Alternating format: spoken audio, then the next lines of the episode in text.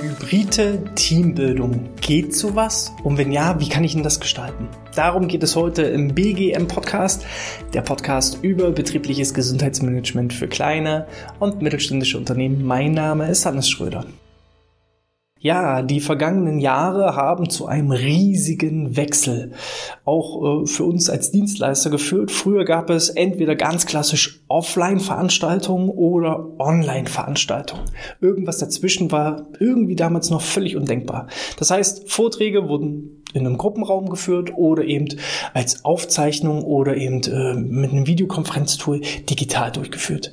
Heute ist es fast schon Standard, dass wir hybride Vortragsveranstaltungen veranstalten. Heißt, äh, wir sind in einem Gruppenraum, gleichzeitig wird das Ganze übers Netz, über Videokonferenztools ins Homeoffice oder wo auch immer auf der Welt übertragen. Wir kombinieren also Online mit Offline.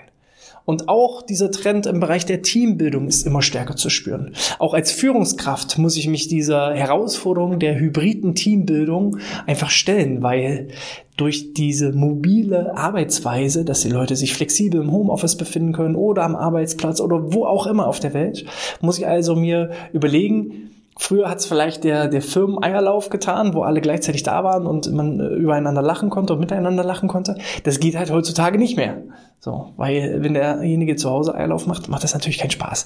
So, und ähm, ich habe euch einfach mal drei Dinge mitgebracht, weil das Thema Teambildung ist und bleibt durch dieses Führen auf Distanz sogar noch fast wichtiger. Es ist äh, fast schon zu einer festen Bestandsaufgabe einer Führungskraft heutzutage geworden, weil die Unternehmen nicht mehr oder die Mitarbeitenden nicht mehr zentral an einem Ort sind, sondern dezentral auch geführt werden müssen. Und äh, dementsprechend ist das ein fester, wichtiger Punkt, der auf der Agenda von jeder Führungskraft stehen sollte, das Thema Teambildung. Teambildung und wie kann ich eben mit einfachen Übungen auch eine Art hybride Teambildung gewährleisten. Das erste, was ich euch mitgebracht habe, ist das Thema Unternehmenswappen oder Teamwappen zu zeichnen. Je nachdem, wie ihr unterwegs seid, ist es äh, ein Konzern, dann wird das natürlich schwierig. Ist es ein kleines Unternehmen, dann kann ich das mit allen Mitarbeitenden machen. Alternativ als Führungskraft von einem Team oder von einer Abteilung kann ich das dann jeweils mit der Abteilung oder mit dem Team machen. So. Ähm, offlineig kann ich das normalerweise so machen. Ich habe eine große Leinwand und teile diese Leinwand in verschiedene Bereiche. Zum Beispiel, dass man sagt, ähm, was waren denn die jüngsten Unternehmenserfolge, die man erzielt hat? Oder äh, was waren denn so die vergangenen Dinge? Wo kommen wir her? Was war unser Ursprung? Da könnte man so einen Bereich bilden. Oder was sind denn unsere Werte? Was ist unsere Philosophie? Was ist unsere Kultur? Was zeichnet uns besonders aus? Was ist unser Alleinstellungsmerkmal? Was sind unsere Ziele? Was ist unsere Zukunftsvision? Wo wollen wir hin? Was ist unsere Mission? Was treibt uns an? Und da sieht man schon, da hat man jetzt hier drei, vier, fünf, sechs, sieben, acht, zehn Bereiche, die man da auf dieser Leinwand so darstellen kann und dann eben zu einem Gesamtkonstrukt gestaltet. Das ist jetzt die Offline-Variante. So, das geht natürlich nicht, wenn ich drei Leute im Gruppenraum sitzen habe und drei Leute sind online irgendwie im Homeoffice. Aber ich kann ja auch diese Bereiche nicht auf einer großen Leinwand aufteilen, sondern auch personenbedingt einfach aufteilen. Dass man sagt, pass auf, deine Aufgabe ist es jetzt erstmal unsere Kultur zu zeichnen. Der nächste hat das Ziel, der nächste hat die Philosophie, der nächste hat die vergangenen, also die, die, die vor kurzem erst erzielten Unternehmenserfolge. Der andere hat unseren Ursprung, wo kommen wir her? So, und dann zeichnet jeder und dann wird nach einer gewissen Zeit getauscht dann ist der nächste dran und darf den Ursprung zeichnen und der nächste darf die Vision zeichnen. Und dann kann man ja alle Bereiche theoretisch auch mal so durchgehen und hat dann, jede einzelne Person hat dann so drei, vier, fünf Bilder. Man kann das, entweder jeder macht alles oder jeder darf sich so zwei, drei Sachen raussuchen. So, und dann kann man entweder auch wieder digital das Ganze teilen, dass man dann mal sieht, so, was hast du denn oder wie hast du denn das Ziel gezeichnet und wie habe ich das Ziel gezeichnet und welche Überschneidung gibt es und was kristallisiert sich da denn raus?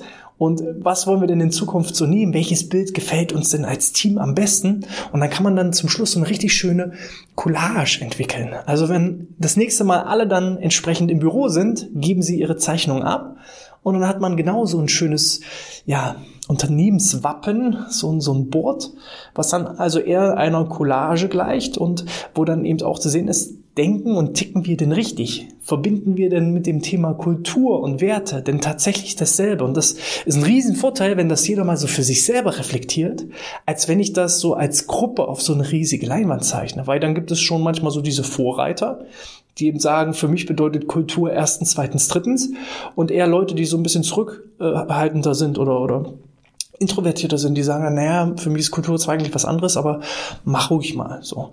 Und dann hat man vielleicht so die Meinung Einzelner. Aber so hat jeder die Chance, zu seinen Bereichen entsprechend seine Vision mit reinzutragen und eben Teil des großen Unternehmenswappens, des großen Unternehmensbild, des großen, der, der großen Unternehmenscollage zu werden. Und das ist auf jeden Fall eine Möglichkeit, eine Teambildungsmöglichkeit, die durchaus auch hybrid möglich ist.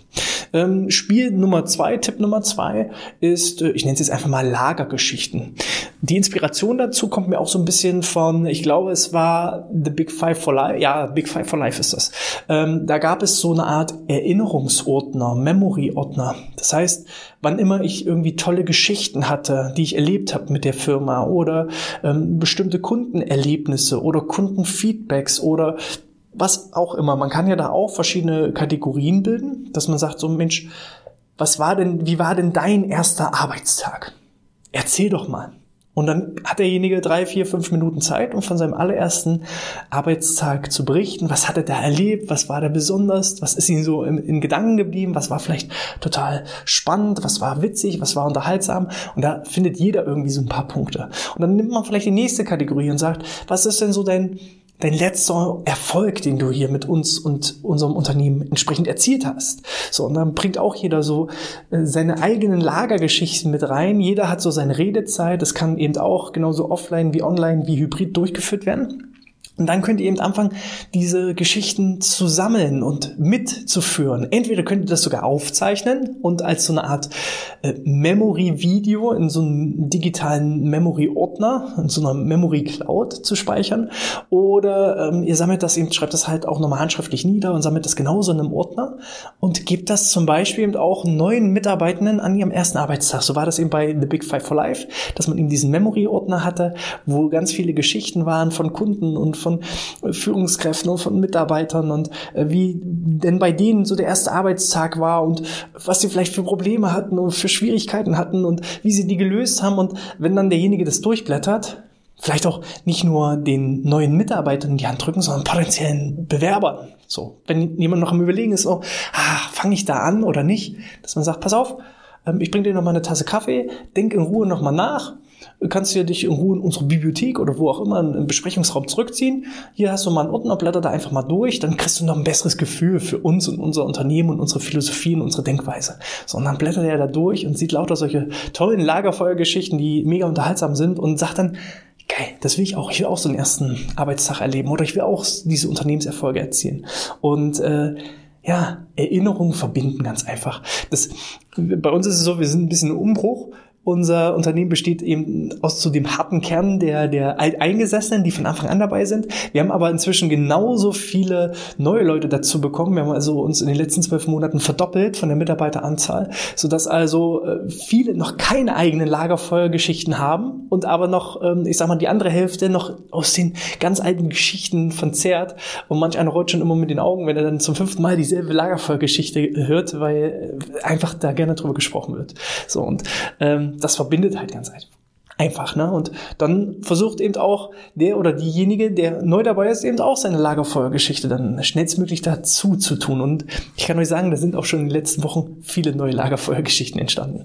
Der dritte Punkt, der eigentlich auch immer gut geht, sind halt so Klassiker wie Pantomime oder Tabu. Ähm, auch das kann man sowohl digital als auch offline, als auch online, also ja, hybrid halt einfach ähm, durchführen. Das heißt, ähm, es gibt halt zwei Gruppen, Team 1 und Team 2.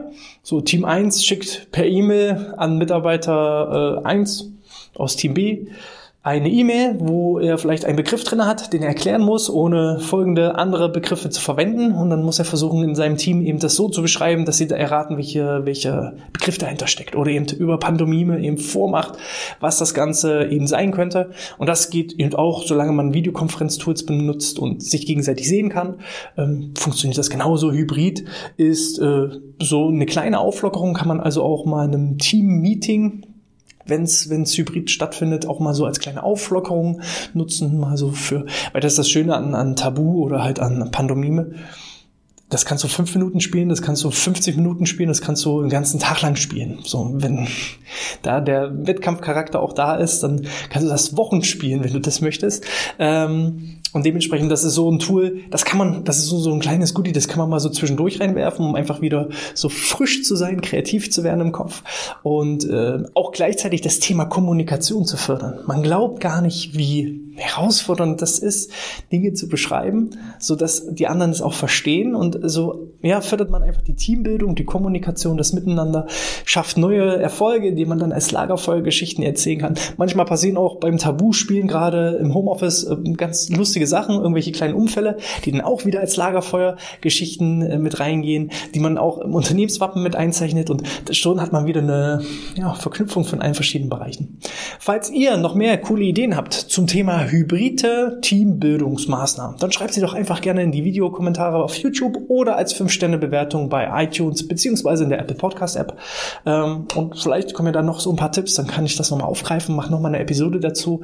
Gebt mir da gerne auch ein Feedback, wie hat euch das gefallen. Und falls ihr noch mehr solche Ideen haben wollt, dann abonniert doch ganz einfach unseren Newsletter unter bgmpodcast.de slash newsletter und dann gibt es dann solche Tipps und noch viele andere. Alles rund um das Thema Gesundheit, Gesundheitsförderung und Gesundheitsmanagement. In diesem Sinne, ich wünsche euch alles Gute, bis zum nächsten Mal und sportfrei.